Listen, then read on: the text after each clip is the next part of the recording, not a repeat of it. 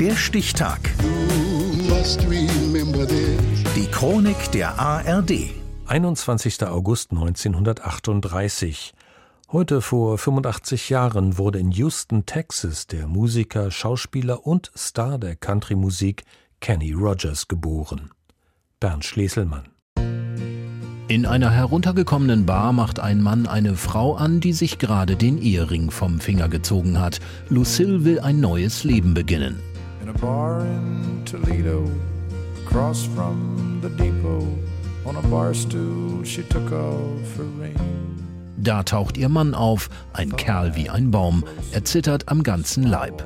So beginnt die Geschichte, mit der Kenny Rogers 1977 zum Weltstar wird picked a fine time to leave me, Lucille.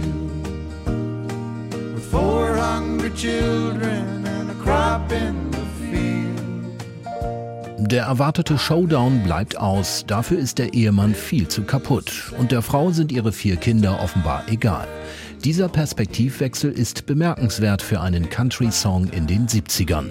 Aber die typischen Macker und Machos interessieren Kenny Rogers nicht, eher die Menschen auf Abwägen. Kriegsveteranen, Spielsüchtige, Feiglinge.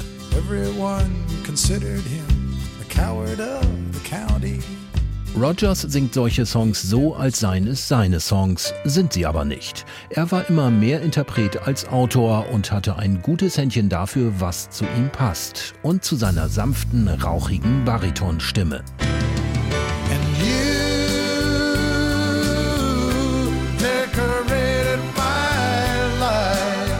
Kenny Rogers wächst in Houston, Texas auf. Seine Karriere beginnt mit einem Riesenbecher Vanilleeis. Den bekommt er als Gewinner einer Talentshow. Da ist er gerade 14. Der Country-Sänger Eddie Arnold moderierte die Show und sollte mich nur kurz vorstellen. Er sagte, ich mag diesen Jungen, er hat eine große Karriere vor sich. Und er redete und redete fünf Minuten lang, bis er am Ende schließlich zugeben musste, es tut mir leid, aber ich habe seinen Namen vergessen.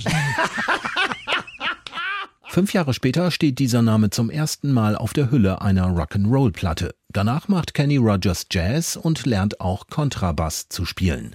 Anfang der 60er Jahre steigt er in die Folk-Szene ein.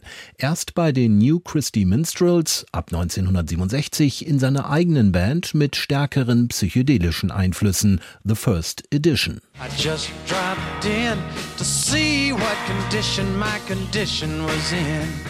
Kenny Rogers gehörte sicherlich nicht zu den Rebellen der Country Music wie Johnny Cash oder Waylon Jennings.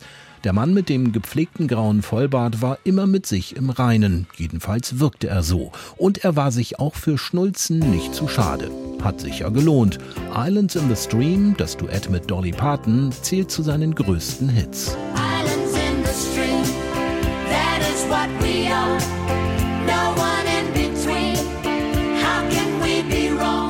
In einem seiner wenigen eigenen Songs bewies er Selbstironie. In dem autobiografischen Text von Sweet Music Man heißt es, Du bist ein verdammt guter Sänger und ein mächtiger Mann, aber du umgibst dich mit Typen, die zu wenig von dir verlangen. Der Country-Star, der viel mehr als nur der Sweet Music Man war, trat im Oktober 2017 von der Bühne ab. Natürlich in Nashville. Zweieinhalb Jahre später starb Kenny Rogers. Heute wäre er 85 geworden. Der Stichtag. Die Chronik von ARD und Deutschlandfunk Kultur. Produziert von Radio Bremen.